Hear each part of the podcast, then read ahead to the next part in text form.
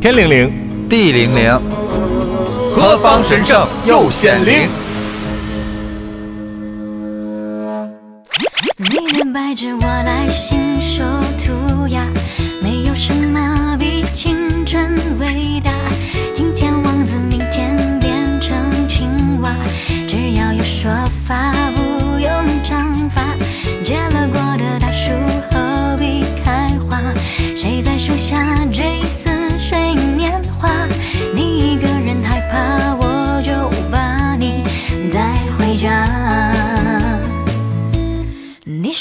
个世界生。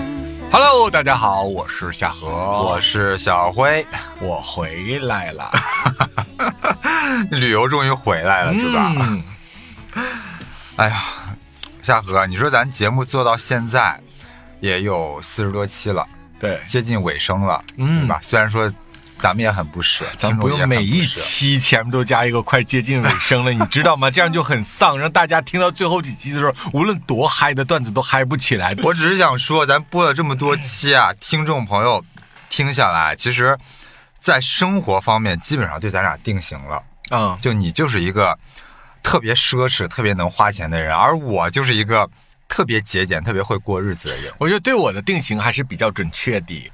但是我想问一个问题，就是对于大家口中的这样一个生活比较奢侈的人，你眼里你觉得真正的奢侈到底是什么？我觉得呢，你如果泛指奢侈这两个字的含义，我觉得它对于不同人有不同的含义，对于不同年纪人眼中的奢侈也是截然不同的。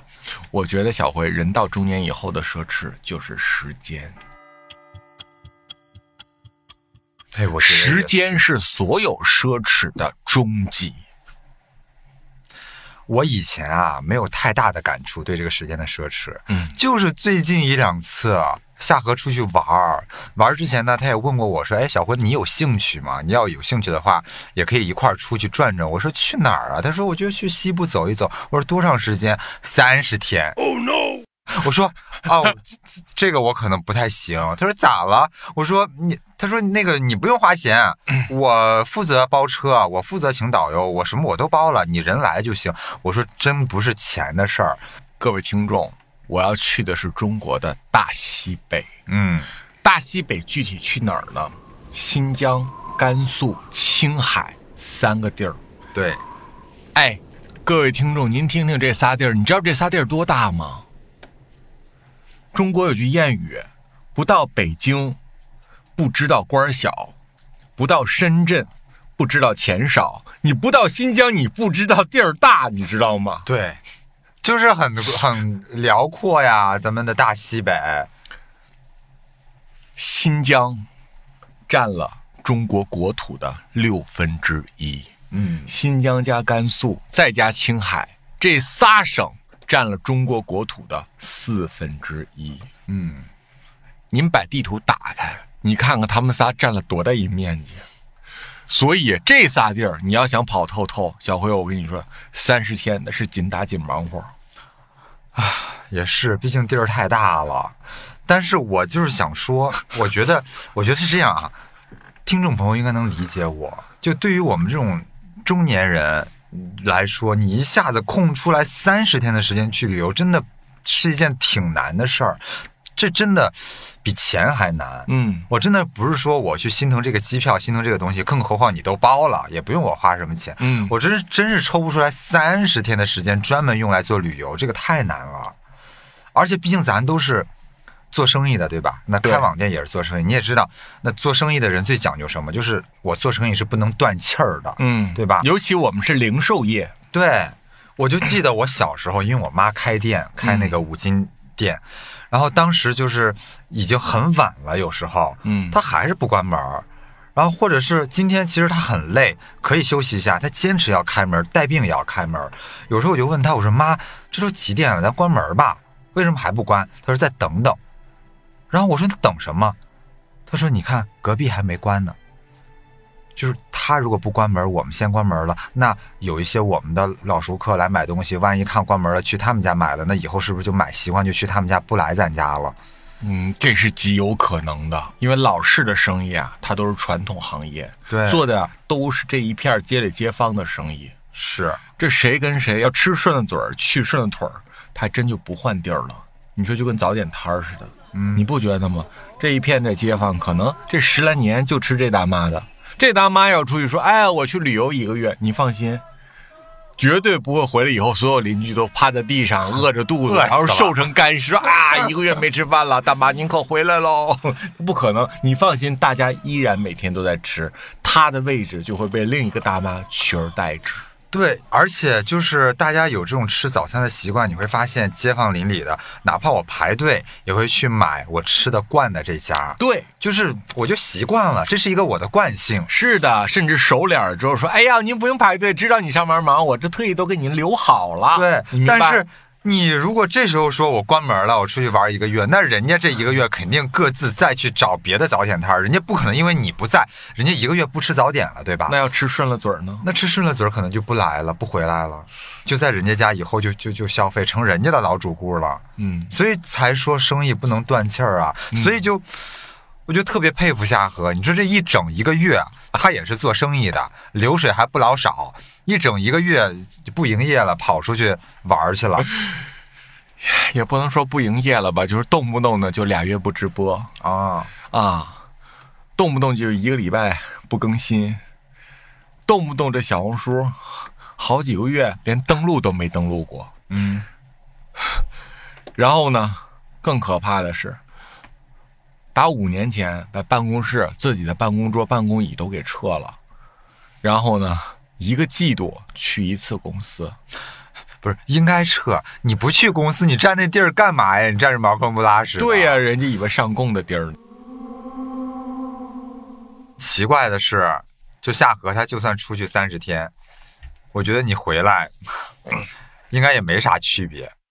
在我走的这段时间，我看着同行们，包括你，每个人都一天热火朝天、紧锣密鼓的搞什么双十一的预售活动，是吧？那到到这时候，大家不左发一条，右发一条，各个平台，明白？我看那个某音最近你也去了，对吧？嗯啊，就是但凡网络上能打到点儿的地儿，您都没有错过。每个平台你都跟打了鸡血似的，在那块儿嗷了嘿呦的，对吗？那肯定啊，那得营业呀。，好，但是很遗憾，在这次的群体大型的这种预售活动中，由于我身在中国大西北，甚至很多时候我是在无人区里的，所以我没有办法参加。嗯，你在无人区直播也挺好的，我想看，我倒是想啊，但是没信号没网，对是，可是呢，我回来，嗯我回来了以后，我我我我我晚你们两盘儿，对吧？晚你们两盘儿，我在做这个双十一。但是小辉，你信吗？我也能做挺好。我信，我特别信。我觉得是这样。前几期咱不是聊过一话题，就努力有没有用嘛？你就坚持说努力没啥大用嘛。我跟大家说，听众朋友，就为啥夏荷就坚持说努力没啥大用？因为我觉得夏荷的这一切，它真的不是努力能得来的，就是 我怎么解释？它可能要归结于玄学了。你说人家的生意一断气儿，可能就一下子就会跌落很多。他是出去游山玩水一个月回来，一切照旧，没有任何的影响。你说气不气人？人也没跑，顾客也没流失嗯，啊，顾客就想着说，没事儿，等你回来再买呗。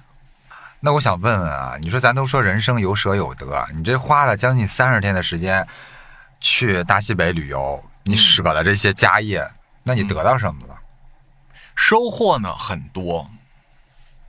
我觉得西部和我们平时去旅行的那种山清水秀之地是截然不同的。嗯所以呢，这次给了我很大的一种冲击。纵然在这一个月里面，由于中国的大西部很多地方条件非常的艰苦，是哎呦能，想象到。小辉，你知道吗？这可不是说南方，你知道吗？哎，就是您往前这么一路开着，旁边这个所有的人家楼宇它就断不了。嗯咱们知道啊，中国人脑子里有一个概念叫中国分南北方。然后呢，中国的主要的经济命脉是什么？也就是我们国家两个大钱袋子，一个叫珠江三角洲，一个叫长江三角洲，哦，对吗？啊，那长三角呢，就是以上海、杭州为龙头的这样一个区块儿；那珠三角呢，就是以广州、深圳为龙头的这么一个区块儿。所以呢，我们就觉得说，南方呢，在中国是地位显赫，对吗？尤其是这些年近几年，中国的整个的经济往南移的更严重。甚至南方人心里有点小骄傲，嗯觉得是我们的 GDP 养活着全国人是，啊。当然也确实是这么回事儿，事儿也这么回事儿。啊，对对对，人家那个 GDP 确实产值高啊，但是南方实际上它很小，对，它如果东西南北把中国这样划四块来说，南方确实占比挺小的。我就这么跟你说，打江苏起到浙江到福建，你就把这些东西都给加一块儿，你会发现他们就在中国那地图上占了就那么就那么一小条儿。但是人家就是赚钱。对，但是我发现一个特奇怪的现象啊。就是咱经常说南北差异，南北差异，南方如何，北方如何，总是把南北分两派，但是好像从来没有听人说过，就是东西差异，嗯。东边怎么样，西边怎么样，好像这总是一个被人忽视的地方。嗯，嗯，东边儿，您的老家就算是东边儿，对对，是北部的东边儿。东部沿海，对啊，就算是胶东半岛是吗西边儿，西边儿是真大呀！大家把地图打开以后，看看那西，我的妈呀，那么老大一片呢。然后你再看看啊，你引以为傲的中国的南方，你会发现，我的妈，那字儿小的，你不给它放大，你根本看不清。为什么？地儿太多了，然后太挤了，简直。西部都快赶中国一半儿了，我感觉。各位听众，在西部，你开车嗯，走了五百公里，前面还有五百公里，前前后后加起来一千公里，中间就一个景点儿，哦，然后两排，哎，别说人了，你信吗？小辉连草都没有，因为是戈壁无人区。哎，哪儿去哪儿？说，哎，那地儿特近啊，那地儿那地儿特近，咱明天去个近的地儿，多少公里啊？呃，五百。哎呦，我就五好百，家伙好家伙，五百我都干哪儿去了，对吗？五百我能干到，我干不到烟台，我也能干到山东哪儿去了吧？五百公里都从北京回我老家了，差不多。啊，说咱去个近点的地儿，说明天大家早点起来，明天早点起来，明天早点起来，明天咱们去那个景点远，嗯咱们去完那个景点儿完，咱们那边入住，那有点远，多少？一千二。哎呦，我说那可得早点起来，不然他妈半夜都开不到一千啊。二百公里，那从北京开到上海了。那可不就这样吗？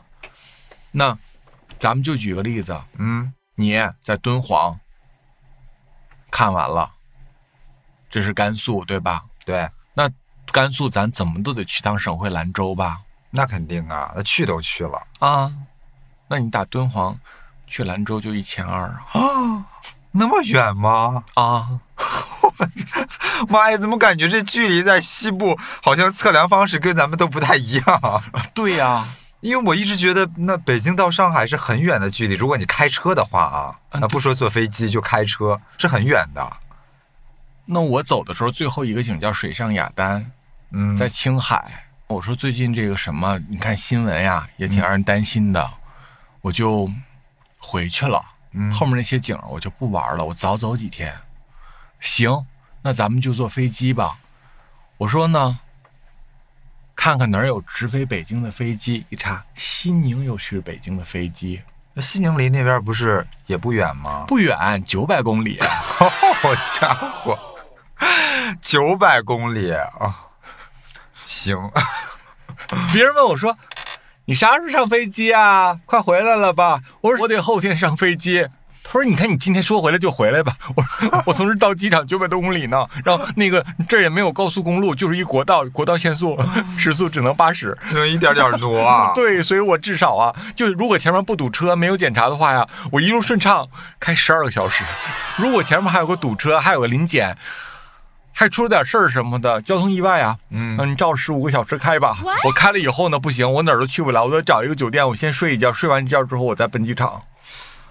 哎呦，那你可可是去这些地方必须得包车，不然咋玩啊？您知道我这一次去二十六天开了多少公里吗？嗯，两万，好吧。两台车，一台车跑一万公里。你知道我上一台车在北京，我啊开了五年，我跑了多少吗？多少？三万多公里。等于说，我这段时间这旅行，嗯我们那表跑的相当于过去你四年的量。差不多三四年吧，啊在北京的量，太夸张了，你们这也。你不是，哎，小辉，你也不看看那那西部那是啥地儿啊？你以为像江浙沪呢？江浙沪你这么开，你要这么一直往前开，不就开海里去了？他 妈扑 通掉进去了。对呀、那前面 没路了，你直接掉海里了，对吧？嗯，那可得租个车，而且得租个舒服点的车，是的咋弄啊？然后呢，我是租的车，我不是租的车，我是包的车，包的车，嗯，就等于说是什么呢？我这台车里是不能坐外人的，我的司机是专属的，然后我带人去的，嗯我带我老同学梅梅，小梅呢，她从小就是个爱玩的人，她是个玩心特别大的人，嗯她就是爱玩，爱出去，然后她不，她不爱处对象。她人生一共就处过俩对象，第二个对象就是她现在的老公，一共已经结婚十六年了哦，啊，认识十六年了，可能结婚十三年了，嗯。所以呢，她就是爱玩，然后我就开始煽动她，我说呢，梅梅，你得跟我去，你跟我去有好处，你跟我去你不用花钱呢。他说是不用花钱，可是我家孩子今年八岁，然后你说八岁孩子吧，上小学，你说天天的，你说最近很多班又不能补了，我还得重新给他找老师，事儿太多，我离不开孩子。嗯我说呢，妹妹，你不是有个婆婆吗？你婆婆家不是天津当地的吗？他说：“哎呀，那那我得跟我老公商量一下啊。你说那毕竟是他妈，我也不能做主，对吧？嗯，好，她老公也是个爱玩的人，就俩爱玩的，反正很爱玩，就一提出去玩啊，就倍儿精神。所以你看，我也没找那特别能过日子的，我就找他俩了。然后他俩就在那块儿叽叽咔叽叽咔，也没有答应我。我就开始每个礼拜到群里面去给他们提个醒。我跟你说，机不可失，失不再来。我告诉你啊，你不来的话，名额可就让别人占了。现在已经有几个人跃跃欲试了。嗯他们说啊，那个什么，呃，我我跟我婆婆今天晚上婆婆家吃饭去，我跟我婆婆我们俩面对面说这事儿。嗯隔天，面对面该说完了吧？来，我说呢，我再跟你说清楚点儿你们两口子如果跟我去，你们只需要负责自己的往返机票，所以这是你们唯一花的钱。去了以后，所有的每天的车费、所有的司机钱、导游钱，所有的每天的住宿，您都不需要花钱。这其实是大头了，机票其实真没多少钱。我跟你说，我一天要 cover 三个房间，就是我自己的，嗯，呃，梅梅和她老公的，还有谁啊？我司机啊。哦，对，司机也得你你你提供。那司机每天都跟着我走，我能让人家、嗯是？其实很多人都是什么呢？就是给司机就安排一个比较次的地儿，嗯就是到时候反正我们住这儿，你就别住这儿了，你上找个一百、二百、二百的那种去住一住去。或者有的就是直男，可能真没有那么讲究的，就跟司机一起住个标间儿就得了。但是我是，嗯，我觉得我是不能那么做人。你说我不能进了好酒店之后，让司机说你上外面给我找个一百、二百的住一住去，对吗？嗯我觉得我住哪儿，我就给司机住哪儿。嗯，不然也不好意思。我觉得别这样，咱既然旅途了之后啊，我觉得路上咱都是伙伴关系，咱都得互相帮衬着，别搞得厚此薄彼一样。嗯，挺区别对待的。我不想这样，虽然说你区别对待他没错，但是我不想这样，啊。所以你觉得这一个月下来，一天一个人要 cover 三个房间，你这一个月下来一个人要 cover 多少房间，对吧？对，嗯，但这不重要了啊，重要的是，我觉得这两口子啊，我觉得挺让我意外的。我真是佩服他们俩，这俩朋友真是没白交。嗯，哎，你看看人家，孩子都有了，都能撇下。哎我是最后怎么？你知道我什么话把他们俩给打动了吗？嗯我说呢，梅梅，你记不记得小的时候咱俩有个梦想，嗯，就说咱俩呢以后谁都不许结婚，咱们都不结婚，这帮人咱就玩儿，咱们就玩一辈子，明白？咱们喜欢谁就跟谁处个对象，完了不开心就散了甩了，然后咱们就玩，就这么玩一辈子，千万不许走入家庭。可是呢，你最终还是没有坚持住。还是呃嫁人了，生娃生娃了。是，我说呢，但是梅梅，咱们能不能在四十岁之前，因为咱们马上四十岁了嘛，嗯，能不能在四十岁之前，给自己再留一次说走就走的潇洒，就当是一份哪怕就一。次呢？对吗？第一，咱现在腿脚利索，去哪儿都去得动。嗯第二是你家孩子现在小学三年级，你说是他舍不下，哎，上中学了你舍得下吗？你是不是得天天管他成绩？嗯，你更舍不下，对吗？高考了你舍得下吗？你更舍不下。我跟你说，这次你要不跟我去，回头这孩子等考完大学再说吧。到那时候你都多大了？你家孩子现在小学三年级，等他高考完之后，你都多大？又得过十年，是不是啊？走不动了都，到时候，对呀、尤其大西北这天天的赶路的，是啊。听完这句话，他买了，来买票两口子买票来了。哎呦，你这个游说人的能力真的也是够厉害的，多维度的是吧？对打击灵魂式的是吧？灵魂深处发出拷问。啊，哎，我那那你们这趟，我觉得听众朋友也好奇，像这种就是啊、包车去到大西北玩三十天，就这几个人得花多少钱啊？你也给听众朋友一个参考。我觉得怎么都得个十来万块钱。如果你要说到这次旅行，给我印象比较深刻的几个事儿，反而是来自于一个人，谁呀、啊、一个女孩儿，一个大胖姑娘。我保守估计啊，她的身高在一米七多，一米七左右。她呢是怎么出现在我的视线里呢？小辉，我告诉你啊，我不是五月份的时候去过西藏吗？对，我在西藏的时候，不就是分享了我找了一个当地的司机，包了一个专车，他每天带着我出去玩，服务还不错这件事儿吗？嗯，于是乎，就有汪洋四海的人跟我打听说，你包的哪台车，回头我去我也找那台车。但是我一般不愿意在评论里面去回复别人什么微信号、手机号，我总觉得这样有一点麻烦或不安全。嗯，明白？不知道会有多少人，你不知道用与不用就骚扰人家。对，就怕给人造成困扰。对，所以我呢就一直不回答这个问题。但我有一天呢，就看到了一个留言，写得特别真诚。他说他接下来下个月就要去了，然后一直也不知道哪个司机靠谱，你要有就推荐一个。于是呢，我就把那个司机的微信号啊，用截图的方式贴在了那个评论里面。但是很快我就发了别的微博，这个评论就被淹没了。而且你也知道，我已经很长时间都叫半年可见了。是，对，所以很多人够呛能够翻到那儿去。但确实有那么一个人，他从那个时候就开始做大量的准备工作，做什么工作啊？搜集他要干啥？他要搜集啥？像显微镜一样搜集这个世界。他就开始狂搜集，狂搜集，因为我在那条微博上留了一个悬念，就是十月份我们相约在新疆。哦，他从此就种了一个种子。他去新疆，我也要去新疆，可是我怎么能跟他遇到呢？于是乎，他就满网啊，就是左一个群的进退出来，右一个群的进退出来，就他在所有能够讨论夏河这个群里面去寻找蛛丝马迹，去寻找夏河的行程，以及他哪天能够降落，有一点像半个私生饭，是不是？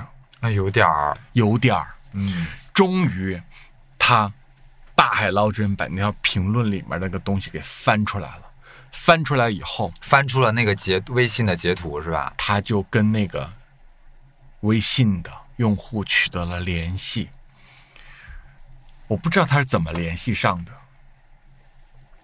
最终我什么都不知道。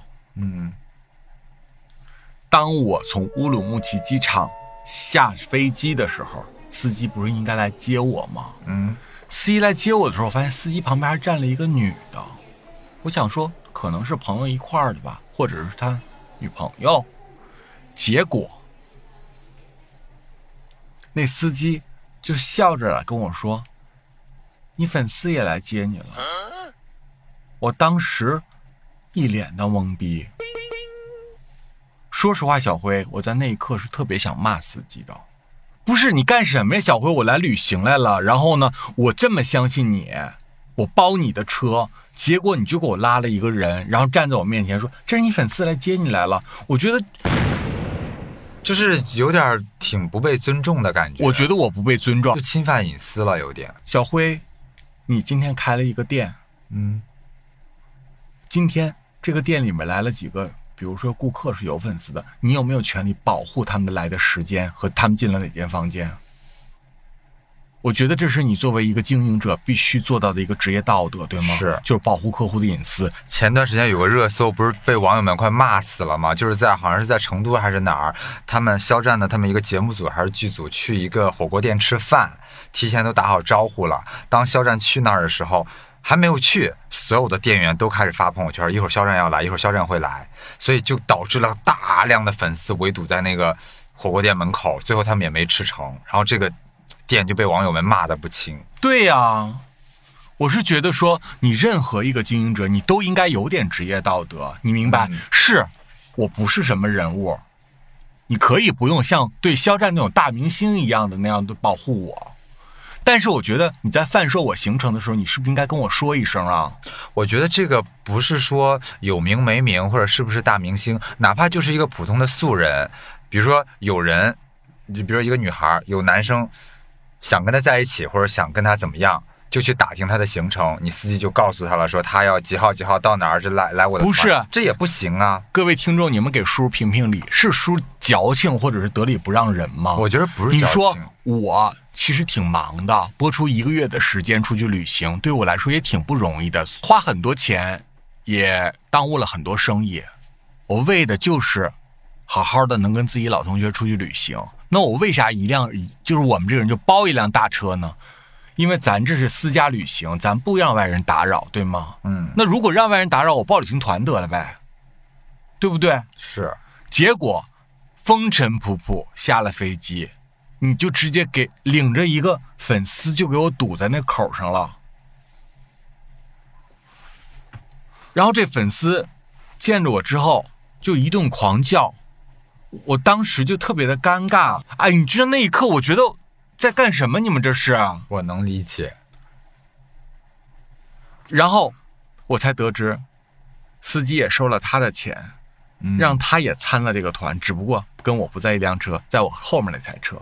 嗯，因为司机是司机在不通知我的情况下安排了三辆车，一个行程，司机没跟我说是几辆车，我反正知道我是单独的一辆车跟我的朋友美美，嗯，但是我觉得，说实话，司机师傅，您这一队是几辆车？您有提前告诉我一声的必要吧？这肯定啊。他也没告诉我。我来都来了，我想说，爱，几辆几辆吧，反正你不去想一趟多拉点客人，多挣点钱嘛。嗯我理解你。结果这个女孩就上了后面那台车，在上车之前，我跟你说，小辉，我我我觉得我你帮我听听啊，到底是我这个人活得太矫情了，还是还是说真的他们过分了？那女孩就拿一个袋子给我，说：“这都是我给你买的护肤品。”啊，我说谢谢你啊，真的你太有心了。我那颗戴着口罩、戴着帽子，我用我最后的这个耐心，我说谢谢你，真的很有心，太感谢我觉得你，我觉得你现在真的是 peace 了很多，因为搁到以前，你那一刻真的就飙了，你不可能我那一刻我敢给司机两个大嘴巴，你信吗？你不可能再这么礼貌的去回应粉丝。我那一刻，如果是我跟你说五，别说五十年前，五年前我上去给司机啪两个大嘴巴子，嗯，你他妈贩卖行程，简直！你知道吗？这事情到了法院，你是应该赔偿我的。嗯，你兜售个人隐私，这叫好。但是我是觉得我不要你做，我来了我就是开心的。然后那个女孩各种尖叫，然后就给我拿出一瓶一瓶的，我觉得离我距离太近了，然后就我跟你说，这个你一定要晚上用啊，这个是要什么洗完脸再喷的。完这一瓶是这样，这个是护唇的，你一定要用啊。我说哦，这个什么牌子我都没有见过。他说这是一个日本新的牌子，你一定要用啊。完了，叭叭叭说一大堆。然后这个是个面膜，你一定要使，你听见没有？你一定要使。他很兴奋。但是我是想说，你不要再说了，我就谢谢你，谢谢你，我就给司机我说来，你帮我拿着放到后备箱里，我真的很感谢你，我一定会用的。明明知道我是一个卖护肤品的，还给我送护肤品，那你这护肤品一定是很独特了啊，都是你们店里没有卖的，怎么怎么样？我说好，谢谢你，谢谢你。啊，这时候我以为说，那你就可以撤了吧。结果他没有撤，他就站在我这辆车的旁边，然后不停的尖叫。然后给给他家里人打电话，就对着我给他家人打电话。我看到了，妈妈，我真的见到了，哦，真的见到了。然后我这我现在就给他拍照哦。然后他就把手机交给了司机，嗯，说来来来，司机快给我们拍照。他跟司机好像这一天混的也蛮熟的，还可以直呼姓名，彼此给我拍照。然后那个司机就帮我俩拍照，我能怎么办？小辉，我在机场的门口拎着个大箱，我能说我不拍是吗？然后我等到梅梅，因为梅梅他们是从天津飞的，然后我要等到梅梅，我们这车才能开动啊。嗯，我就在等梅梅的过程中，就一直被这个尴尬的环境疯狂的折磨，啊，我都能感受到那种尴尬了。各位听众，我觉得我做的够有礼貌的了吧？我虽然我真的是愤怒无比，但是我照也拍了，人也谢了，我也没有责备司机。我觉得你的做法是没有任何问题的。我客观的说，不是因为你是我朋友，我向着你，我觉得已经是把一个人该有的涵养拿出来了。嗯，而且你现在真的是比以前 nice 了好多，这太不像，就是，哎，搁到以前你的脾气真的不会这样的。因为小慧，我是觉得吧，跑车司机其实都挺辛苦的，他们呢文化水平也不高。我觉得他没有恶意，他没有恶意，他也他根本就没有想到这一层，他可能觉得，啊，那人与人之间互相交个朋友，这不很正常的事？他想不到这么高。他觉得我给你领来一个你的粉丝，你应该高兴才对，对吗？嗯。算了，啥也不说了。晚上吃吃饭的时候，我们也没有坐一桌。嗯，我觉得说这无所谓了，反正他也不跟你坐一个车。我就跟司机表达了这件事情。我说呢，我觉得，嗯，你们刚才的这些行为有点把我吓坏了。如果这个旅程每天都是这样子，我就像个猴子一样被别人围观，然后被陌生人围着我尖叫，然后我还得跟别人拍照。我觉得这个旅行我进行不下去。我不是动物园的猴子，我我没有跟别人说，我只跟司机一个人说的。我意识你明天不能再这样子对待我了。嗯，于是乎，司机可能去跟对方就说了。说了以后，果不其然，虽然我们接下来去的每个地方都是一样的，所有人都住在同一个酒店。嗯，小辉，我跟你说，其实我的脾气，我觉得我比以前过去好多了。是，小辉，你怎么知道我住的酒店跟他们是同一家呢？你凭什么这么安排我呀？哦。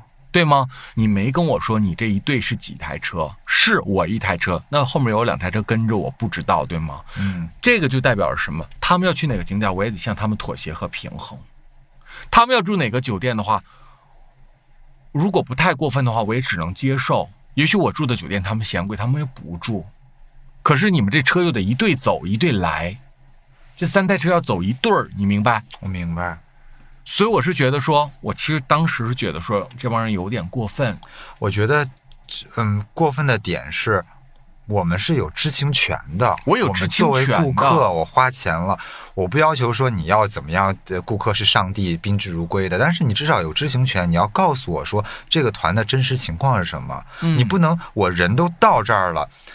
你才告诉我所有的这一切，你不仅还拉来一个我的粉丝在这儿疯狂的尖叫，你在我不知道的情况下，你还安排了更多的车跟我们一个团一起去逛景点，一起住住同一个酒店，就哪怕你提前跟我商量一下，我觉得或许我也不一定就不答应，但是你让我突然面对这一切，我觉得如果换的是我，我也会生气。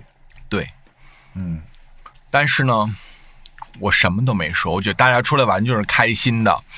而且我还就在来的第一天就把后面所有的一个月的车费一次性给了他，好几万。嗯，他说你要方便哥就给我结了呗。我是觉得说没事儿，信得着你，我就结了。好，那你也算是非常非常痛快的客人了。我是觉得真的，我不愿意跟不容易的辛苦人去为难。嗯我觉得算了，没事儿，早结晚结你不得给他，咱也不是赖人车费的人。呃，从后面的行程开始呢，就是我们一下车就三车人都下来，三车人都下来以后呢，反正这个女孩呢也没有再像上次那么的对着我各种尖叫，但她偶尔会在我旅行的时候，就是在旁边拿手机静音之后偷拍我。哦，嗯，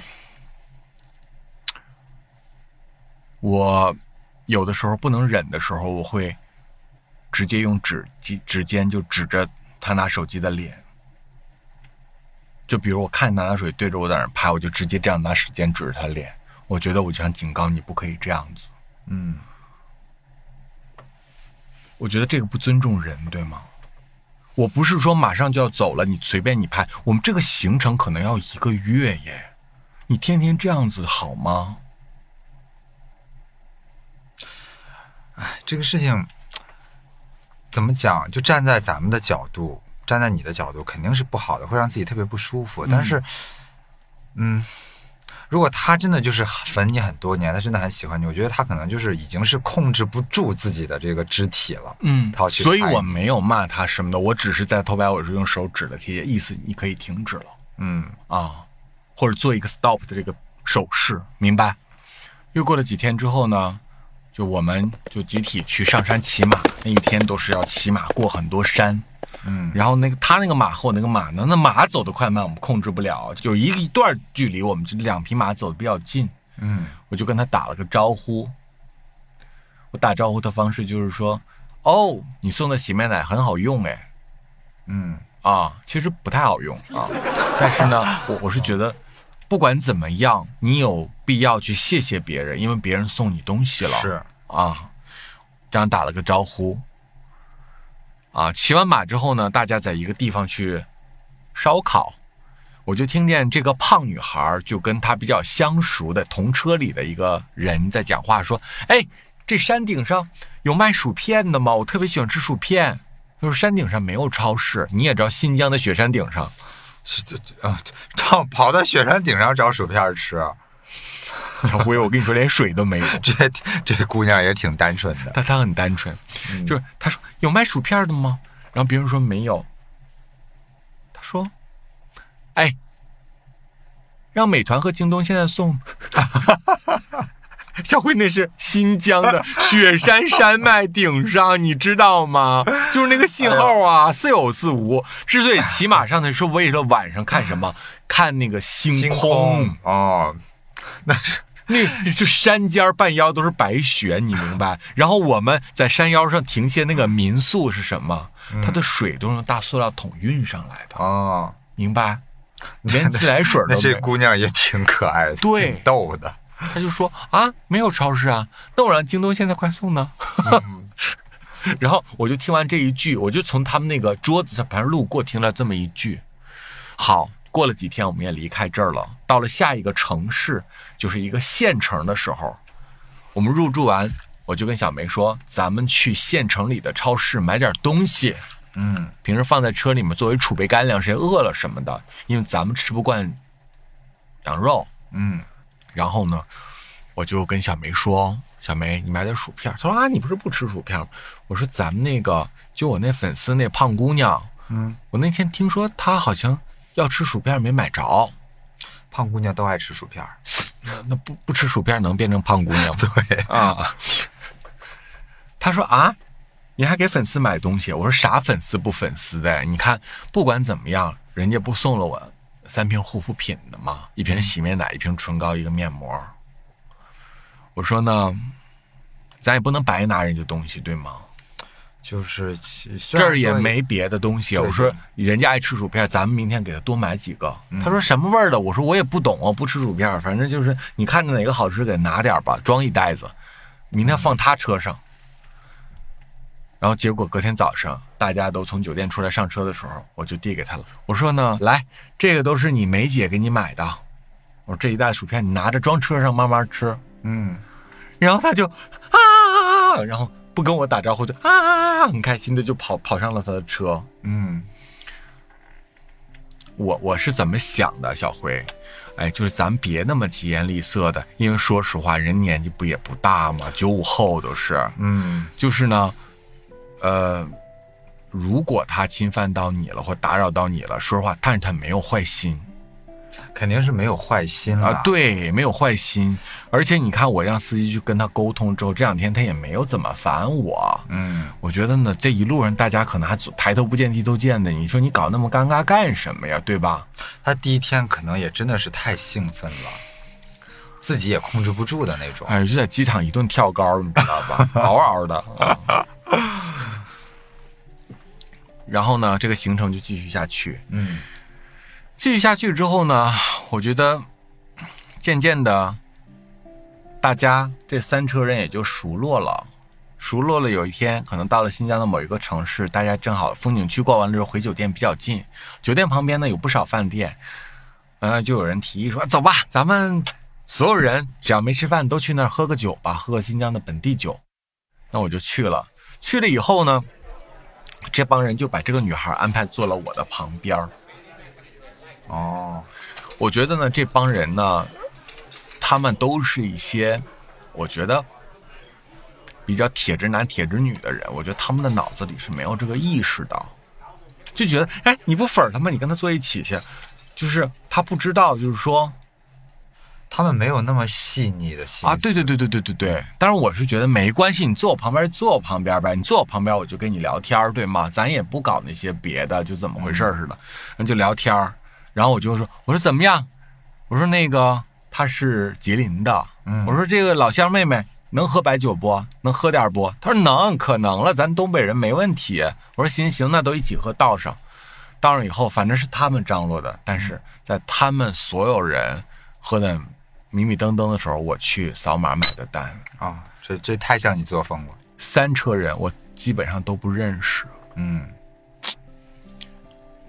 小辉，我是觉得吧，嗯，我都不是也都是缘分了。都是缘分了，大家本来不认识的人能坐在一个桌上喝酒吃饭，那也是缘分。而且说实话，小辉，我的眼睛一扫，我就知道谁买单心疼，谁买单不心疼。哪怕我这对我来说一群陌生人，但是我一眼就能扫出来，我去干嘛呀？最后再搞不好司机师傅买单，有必要吗？你说人司机师傅一天这么累，能挣几个钱嗯，啊？我觉得从那以后，可能大家就稍微的有个熟脸了。我跟后面那两车人，然后后面那两车人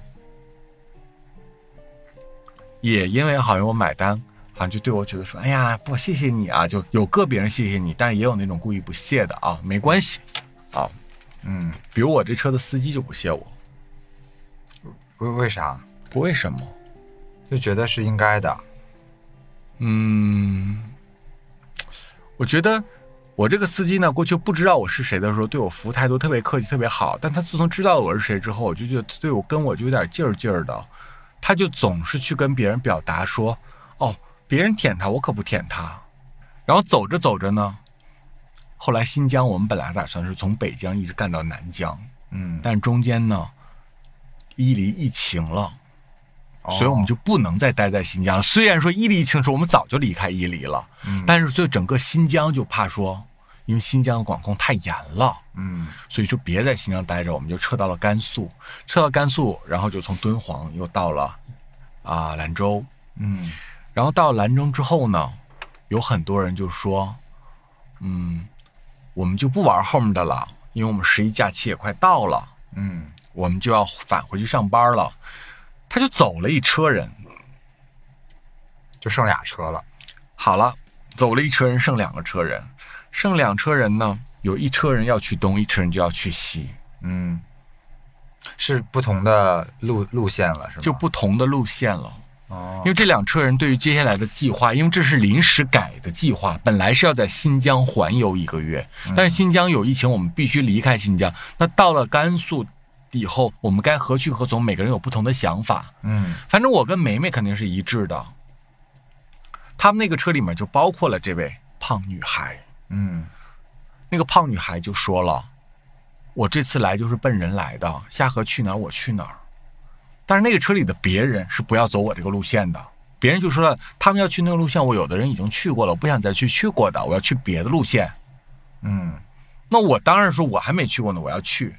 那个胖女孩就举手说：“嗯，反正我不是来看景的，我就是来看人的。他去哪儿，我去哪儿。”于是乎，怎么安排的呢？这两台车有一个稍微大一点的，有一个稍微小一点的。那这个女孩就上了我们这台车，被那个司机安排的。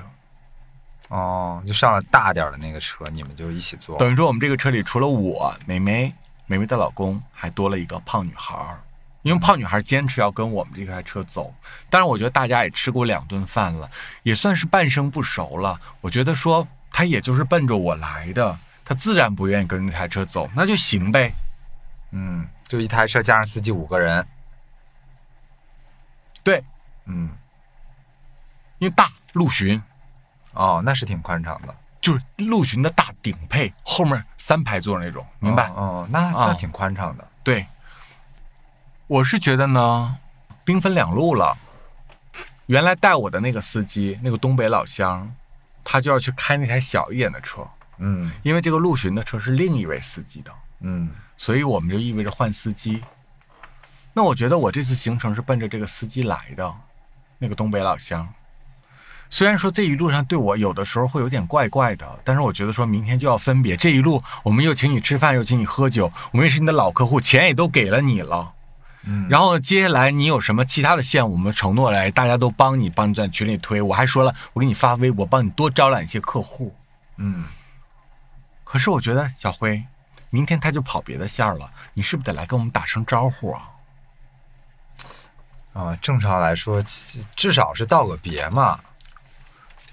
小辉，你收了人家一个月的钱，结果十天的时候你就要跑别的线儿去了，把人家客户给放另一个车上去了，换司机给人家。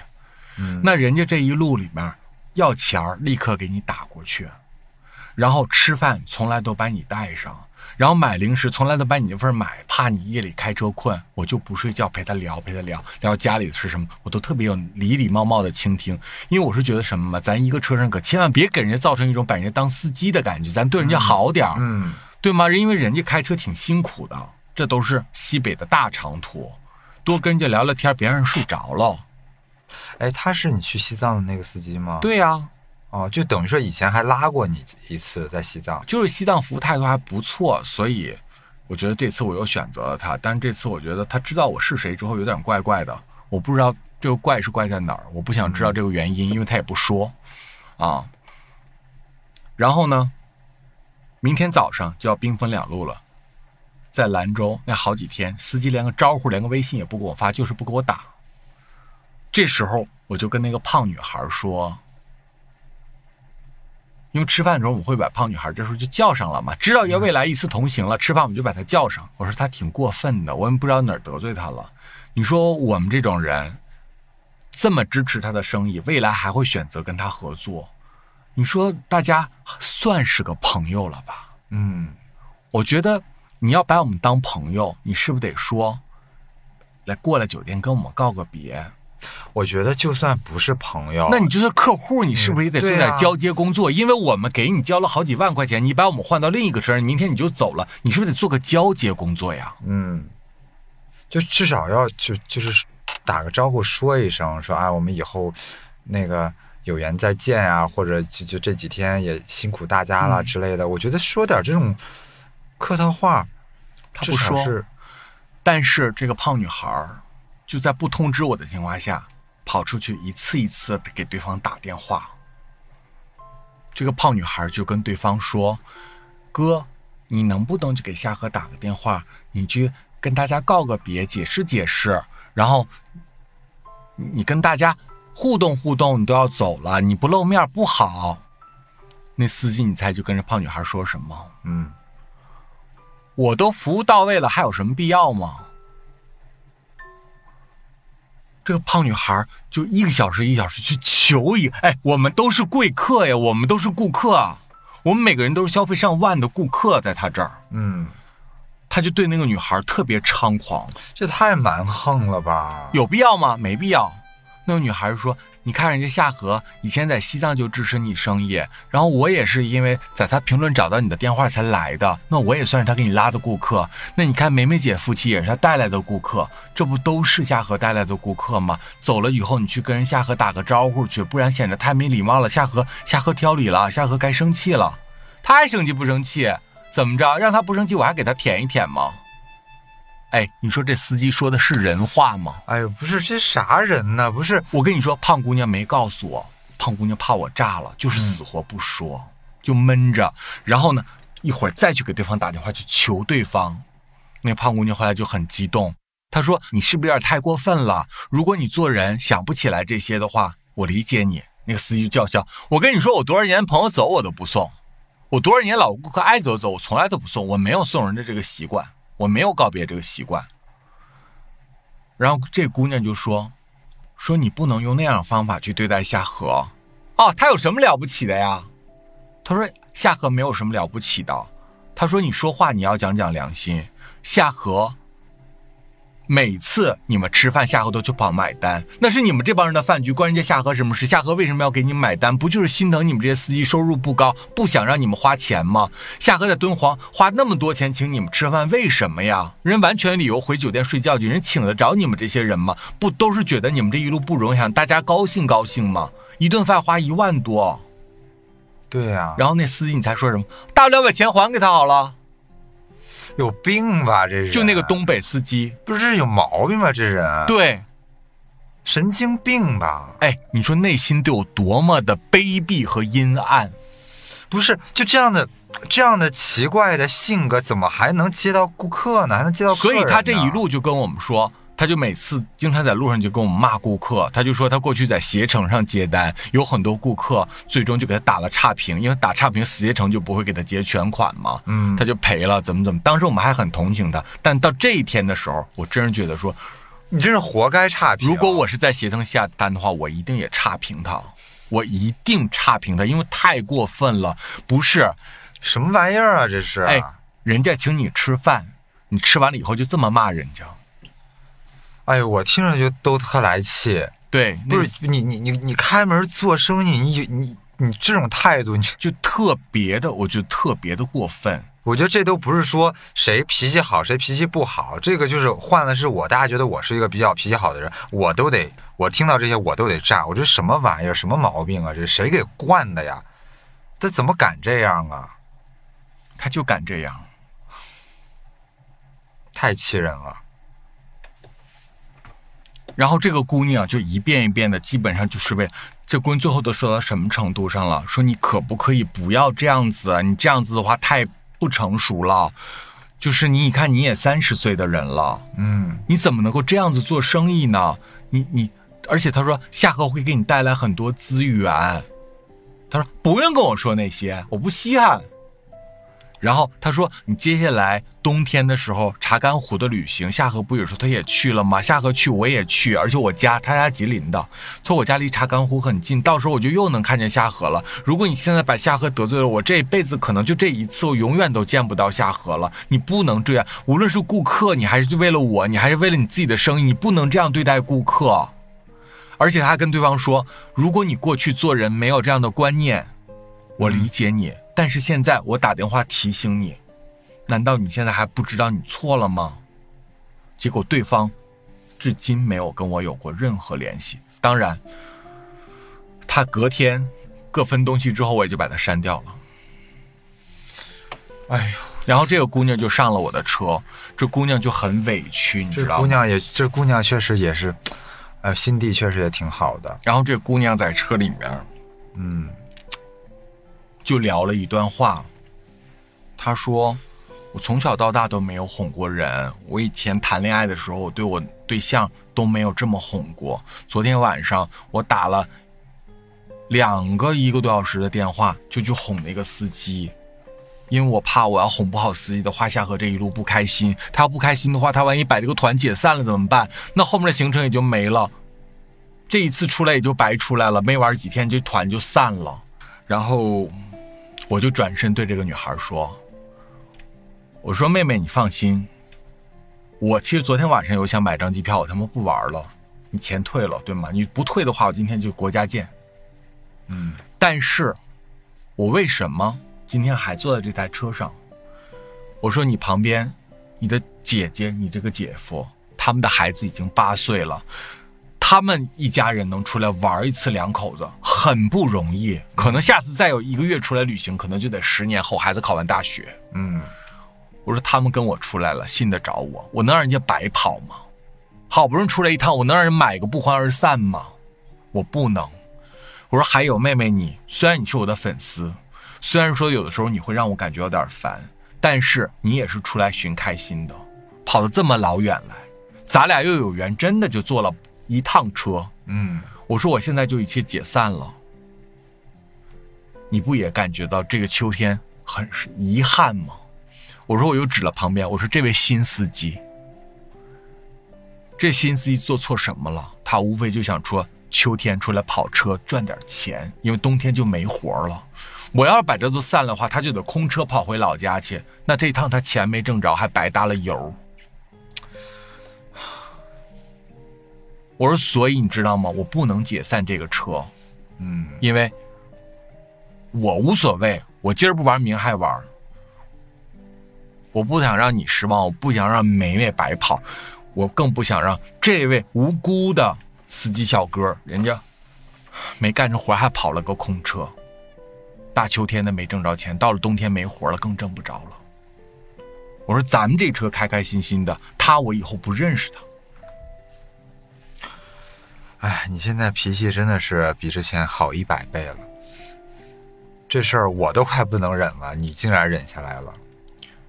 我觉得不看僧面看佛面，对吗？咱出去也不是跟那司机玩去了，咱不是带着自己的同学玩去吗？对吗？但确实也挺气人的。真的是特别气人。但是我就觉得吧，你说这世界也挺乱的，十一到处都是有的，这儿疫情那儿疫情的，咱也别跟人较劲了，对吗？咱别把时间花着跟一个不值的人身上较劲。是我跟你说，我把他删了，我不认识你还不行了吗？是，对吧？我以后，你也许觉得你不知道你自己失去了什么，但是我是觉得说，有一天，你也许会意识到，你这么干很可笑，你失去了很多嗯资源和机会嗯啊。那个女孩也跟我说：“哎呀，你也别生气了，夏荷，你你没有必要跟他死生气。”她说：“夏荷，虽然你是一个很有性格的人，但这一路上，我觉得你让我感觉特别的意外。”他说：“当我给那个司机打电话的时候，司机那样说话，我就把电话挂了。挂了以后，我妈妈每天都晚上给我打电话。她说我跟妈妈说了一句话。我说什么？她说我跟妈妈说，妈妈，这个世界上人跟人咋都这么不一样呢？他妈说：“哎呀，你就是从小都被家里保护太好了，你你才见过几个人啊？你经的事少。”他说：“妈，我终于理解一件事情。”他妈说：“怎么？”嗯他说：“我终于明白了，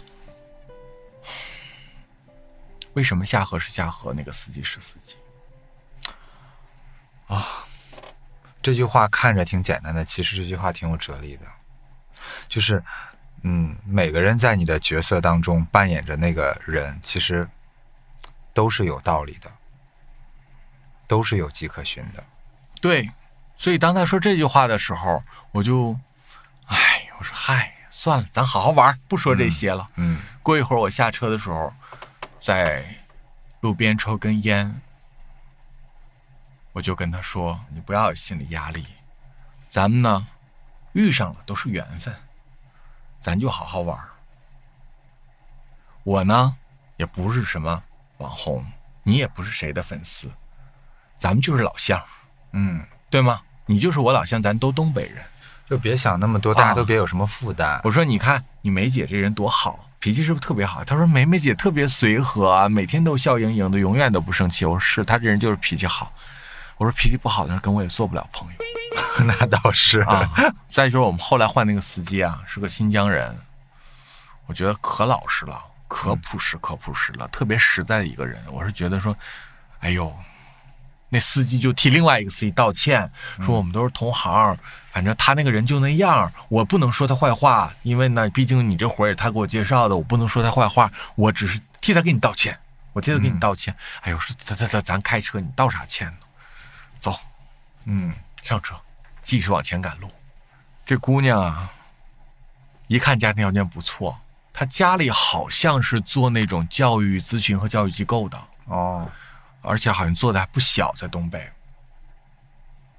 一我跟你说，一般 一般私生饭家庭条件都挺好的他老要抢着买单，啊，但是呢，是我知道这姑娘家不差钱儿，但是她毕竟岁数小，明白？你说我们不能让她买单，所以呢，就是都是那个，呃，小梅她老公抢着买，对吧？嗯小梅就按着他，哎呀，你让你姐夫买吧，咱谁买不都一样吗？嗯他觉得说，你看车我也坐了夏河的车，然后你说吃饭还老你们买单，就感情我这次，他每次坐那块儿说，哎你说咋这样呢？你说我这人家追那个追星吧，都是给偶像花钱，我这可倒好。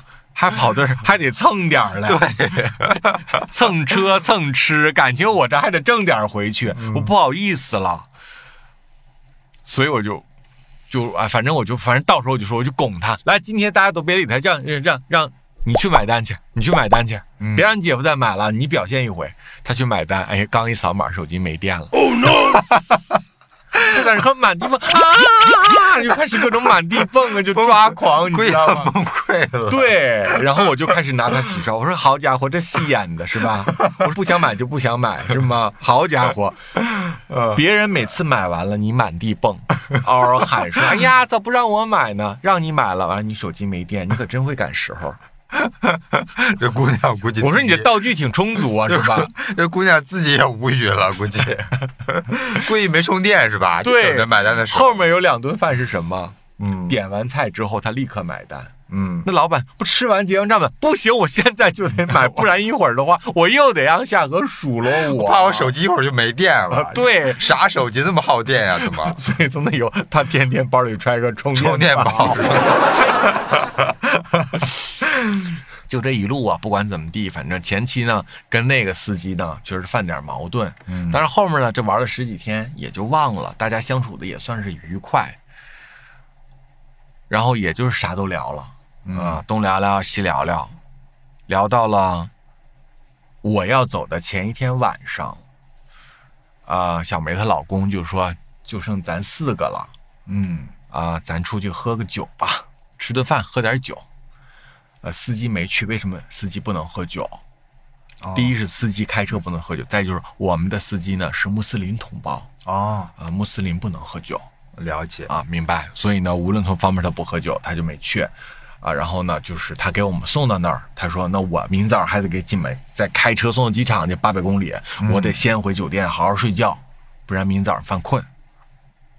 然后呢，到了饭店之后，反正找了一个当地小的川菜馆，嗯还吃点大家都觉得香辣的东西。然后呢，喝了一些江小白，因为那个地儿啊小，没啥好酒，嗯，就说喝一个大家都能喝得了的，就喝个江小白。也行啦，江小白，嗯、一人一斤最重，一人一斤就是一人五瓶呗，对，差不多。一人一斤。嗯嗯，这喝着喝着呀，大家就聊开了。聊开了以后呢，我就指着小梅说：“我说这是我二十多年姐们儿，真的。我说我觉得，呃，怎么讲呢？我们一路人生走了二十多年啊，是互相的幸运。嗯可千万大家别理我，这是小梅的幸运。我说二十多年，从十几岁到奔四，人没走散，感情都在，是，这是大缘分，嗯对吗？我说这有多少回忆在里面啊？我说，所以你看，小的时候一起出去玩，什么都不懂。我说十七八岁的时候，我俩天天在一块儿说，咱俩去找王菲去啊。为啥是那个王菲吗？就是天后菲姐。我俩十七岁的时候，当时呢，当代歌坛就写了一个报道，说王菲搬回北京住了，嗯说王菲不是在那个北京的机场那边买了一别墅嘛？嗯，啊，就是那个晴翠园我知道，我原来还去过那儿。啊。然后呢，我们就在当代歌坛上看这消息，我我和小梅说，咱得去那个晴翠园，说说晴的高端别墅也不是说随便谁都让进的。张小梅就跟我说，那个咱们俩就去王菲家门口捡破烂儿。合着你俩也是私生饭啊？当年对 你还笑张梅你还说人家胖姑娘呢？但是我们俩没付之于行动啊，我们我们俩只有我跟张小梅要去王菲家捡破烂儿，后来我没没跟她去啊。嗯，他说，因为王菲的每个东西都是那么的高档、那么时髦的大名牌，然后我们想说，我们在王菲的每天的垃圾桶里面也能翻出很多菲姐用过的很有意义的好东西。嗯，所以我们的梦想就是去王菲家的 垃圾桶里每天去捡破烂儿。好吧，这只梦想也挺好的，挺接地气的。啊、对，但是我们没有去付之行动。嗯，啊那那挺那挺遗憾的。对，我说从那个年纪，人那么幼稚，到今天为止，你看他孩子都八岁了，然后他都结婚十几年了，然后我们还能够在一起出来玩儿，大家还是这么的和谐，这都是人生的大缘分。是，然后呢，小梅她老公是个很沉默寡言的直男，不怎么说话。然后她老公也喝了一些，就说：“我说我跟你这个人，就跟说我跟妹妹说，你旁边这个人我也认，你姐认识他二十多年，我认识他十六年。因为我跟你姐处对象的时候，你姐带我见的第一个她的朋友就是嗯，夏荷。她说这个人就是嘴坏，但是他心非常非常的善良。嗯比如说，他也说到，你看这么多年，他总是想着小梅，就他的家具也要给小梅，他什么都给小梅，就是你知道有好处，他也总是叫着小梅，是，就是他非常非常的，呃，去念旧，也非常非常的善良。然后呢，但是他就是嘴很坏，是。这一点你 你必须我深有 体会，我深有体会。然后小梅也是有点泪眼婆娑，嗯，然后小梅就说这点常晓辉这些年体会的是最深刻的，因为我们毕竟离着远的，一年见个一面两面的，常晓辉跟他总见。他说呢，夏河这个人就属于什么呢？就每次搞到崩溃的时候，又给你大煽情，你说这是人干的事儿吗？简直！他说我好几回都这样子，好几回我都想说，啊 你说话太难听了，我不跟你来往了。然后呢，他就给我买了个什么东西，又是那种我无意间只是提过一嘴的。然后你说就搞这种大煽情，让人一脚天堂一脚地狱的。然后现场我们就拱说都给小辉 online 吧。然后我就拨通了小辉的微信，就前几天，然后每个人都跟小辉表达了敬意。然后和还有那种就是说我们其实的遭遇是很像的。对，小梅就跟我通电话，因为我跟小梅，我虽然知道他这个人啊，嗯因为老听夏荷说，但其实我没有见过他，也是第一次通话。小梅就跟我说，我是你们节目的忠实听众，说小辉，你每次在节目里表达出就是夏荷是怎么样贬损你，怎么样 diss 你生，就是他说我都像看到了我自己一样，我特别能理解，因为我这些年也是这么过来的，而且我比你还多忍受了几年，因为我们认识的更早。对，我就我们是同命相连的。我说对，我说啊，我说有时候我也我也是那种夏荷说我说的，我真的觉得算了，嗯，我就跟你绝交，我不跟你联系了，我受这罪干嘛呀？天天忍受这种精神折磨，就刚要这时这时候出现这个意识的时候，咔嘣。夏荷就给你来点温暖的，来点温情了，你就觉得哎呀，其实夏荷很好了，这么多年对我也都是有什么好事都想着我。就就比如说最近，因为我我我快过生日了嘛，我觉得这节目播出的时候，我生日已经过完了，应该。对，嗯，他是十月三十号。三十一哦，啊，十月十月最后一天了。嗯，然后，嗯，那个我就突然知道说，哦，原来夏荷在西北，在无人区，无人区，每天这样赶路、这样辛苦的情况下，他每天在车里哐哐哐哐打电话，在给我买生日礼物。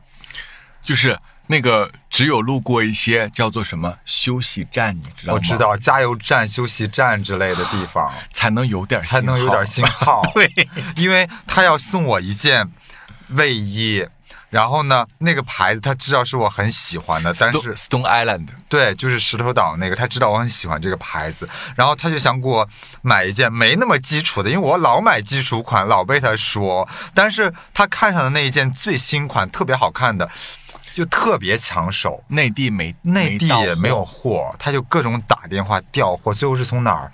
从香港调到澳门，澳门进珠海，珠海发来的北京。对，就为了给我送我这个生日礼物，让我把这件衣服给到我。哎呀，我当时知道的时候，我也是，因为我就想让小辉穿一点别人没有的，但是又一看就很有特点的衣服。然后呢，我是觉得说，呃，Stone Island 的卫衣被称之为卫衣界的爱马仕是啊，但是我觉得这也只是个比喻了。总之，人家卫衣做的确实也是好，而且卫衣很有特点，他的卫衣全部是手工扎染水洗，就是你想弄个仿的，你也不好做，确实是很有就是仿的都没有，明白？确实也很好看，很惊艳的那种颜色。对但是我就说这事儿，我就觉得。夏荷就老这样，你知道吗？今天吭哧把你 diss 一顿，明天再给你送点温暖，你就永远在这个冰与火所以之间我的穿梭。老姐妹们，安梅也好，小慧也好，都能够感受到这种一脚天堂一脚地狱的，让人这种这又爱又恨，冰与火之间，但却欲罢不能。对，那可见那些小弟弟们呢？哦，你可见那些呃小美男嘛，小鲜肉们，嗯，那那更夸那张。他们毕竟是孩子，他们心智还嫩，你说他们这样一折腾的话，那更是神魂颠倒，对吗？嗯，嗯，更何况我跟你们是最多一年一次，他们是什么？三天 又做一次跳楼机。没事儿，我们这战线拉的长啊，我们这十几年以后还二十几年、三十几年，对吧？所以说完这些话之后呢，这个胖女孩，嗯我的 fans，她就喝多了。啊，她写了很长的一封信，本来打算我走的时候再给我，但是她想说她要现场朗诵，嗯，那么我就把她写的这一封长信给所有听众们朗诵一遍，可以吗？我觉得可以。我觉得不算是不尊重这位女孩，因为内容其实很 OK 的嗯啊。啊，他那么爱你，他你你你怎么知道他都能接受了？嗯，她也是我们节目的忠实听众，每次都要冲在第一时间、第一线啊。然后呢，他写的这封信，他拿出来对着朗诵的时候，他是声泪俱下的朗诵。嗯，他是一边哭一边抽蓄，然后一边朗诵一边喘气，你明白？哦，这好忙哦。你明白？他是这样的在在念完的，因为他喝多了，而且他在哭，你明白吧？人又喝多又哭的时候，念东西就是那个状态。而且他肯定是也是走心了。啊，他特别走心。当然，哭我是模仿不了的，嗯我只能说我很安静的把他那段给我朗诵的信，给现在我们节目的听众念一遍好吗？好，看到这个的时候，你应该快要登机离开了，大概倒数第十天起，我就开始难过。那些天，只要回到房间，心情就特别的失落，什么都想不通，什么也做不成。该收拾箱子，该卸妆，该写作业，却都做不下去，只能睡觉。后面几天的旅程，即便你就在很近，甚至走在我的前面，我心里也在想，也许分开了，一辈子就不会再见到了。我朋友都在问我是怎么样见到你的，我回答。《牧羊少年奇幻之旅》中的那句：“当你真心渴望某样东西时，整个宇宙都会来帮忙。”梅梅姐曾经问我：“关注你喜欢什么？”我很难简单描述，不是因为你多好，表达了多么犀利的观点，我也没太关注你的情感生活。回想最初内心的触动。竟是你描述你和父亲之间的一些小事儿。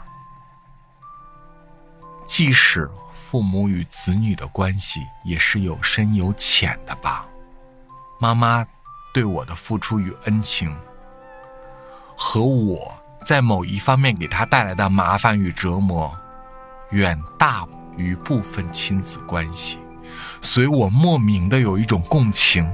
记得你曾写过拉着爸爸去买手表，以至于后来我总觉得你对所有人的好，都像是父亲对你的方式。失去了父亲以后，你不能再得到的，就用付出去为别人溺爱。不知为什么，我总是感受到你的孤独，因为很珍惜。大部分时间，我都提醒自己保持距离，甚至躲避。你很照顾我，又经常说我，提醒我很胖，又给我买薯片，比我大十几岁，有时又很像个小孩。我总是黏着你，觉得这样真的很烦。抱歉，用这么多的字描述自己的感受给你，但也并没有说清楚这是什么感情。我喜欢无法被理解的一些事情吧。日本有句茶道的用语叫做“一期一会”，指人的一生中可能和对方只能见面一次，因而要以最好的方式来对待对方。很感恩这次旅行对我的成全，送给你我很喜欢的艾菲列德的一首诗：去爱吧，像不曾受过伤一样；跳舞吧，像没人会欣赏一样；唱歌吧，像没人会聆听一样；工作吧，像是不需要金钱一样；生活吧，就像今天是末日一样。夏荷，再见了。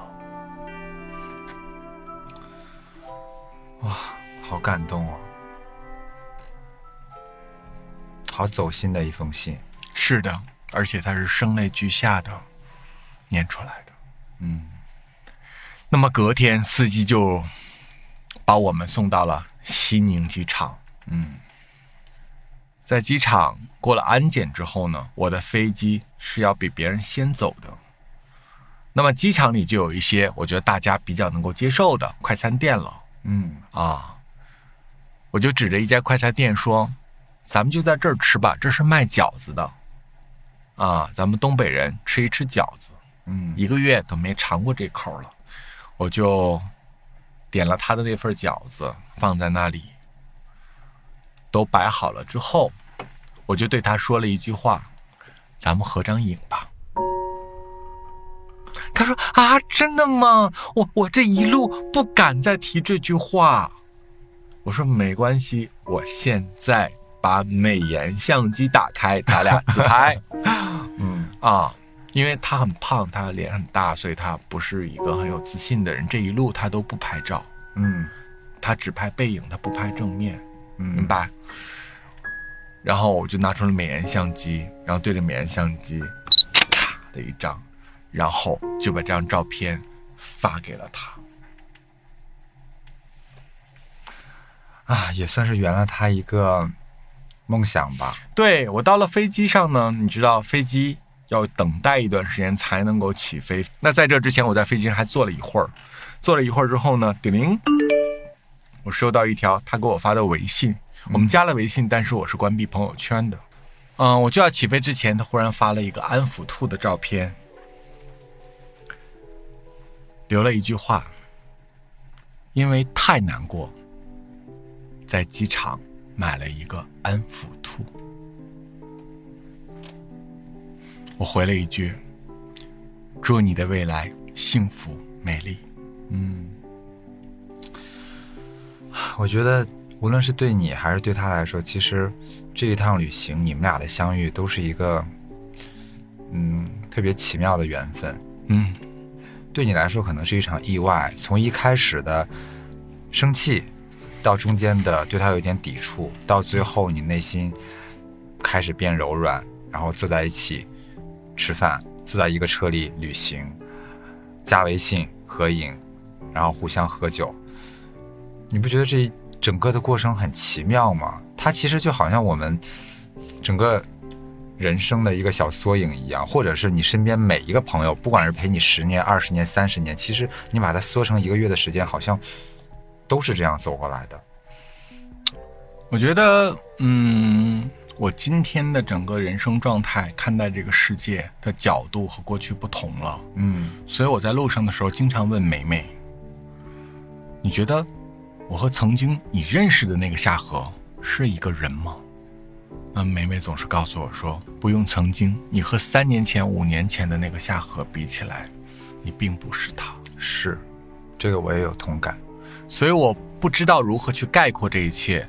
我只能用星爷有一个电影叫做《济公》，当他支支吾吾无法去总结他对于这个宇宙的感悟的时候，这时候观音大士从空中乍现，对着他说：“都是人间有情，是不是降龙？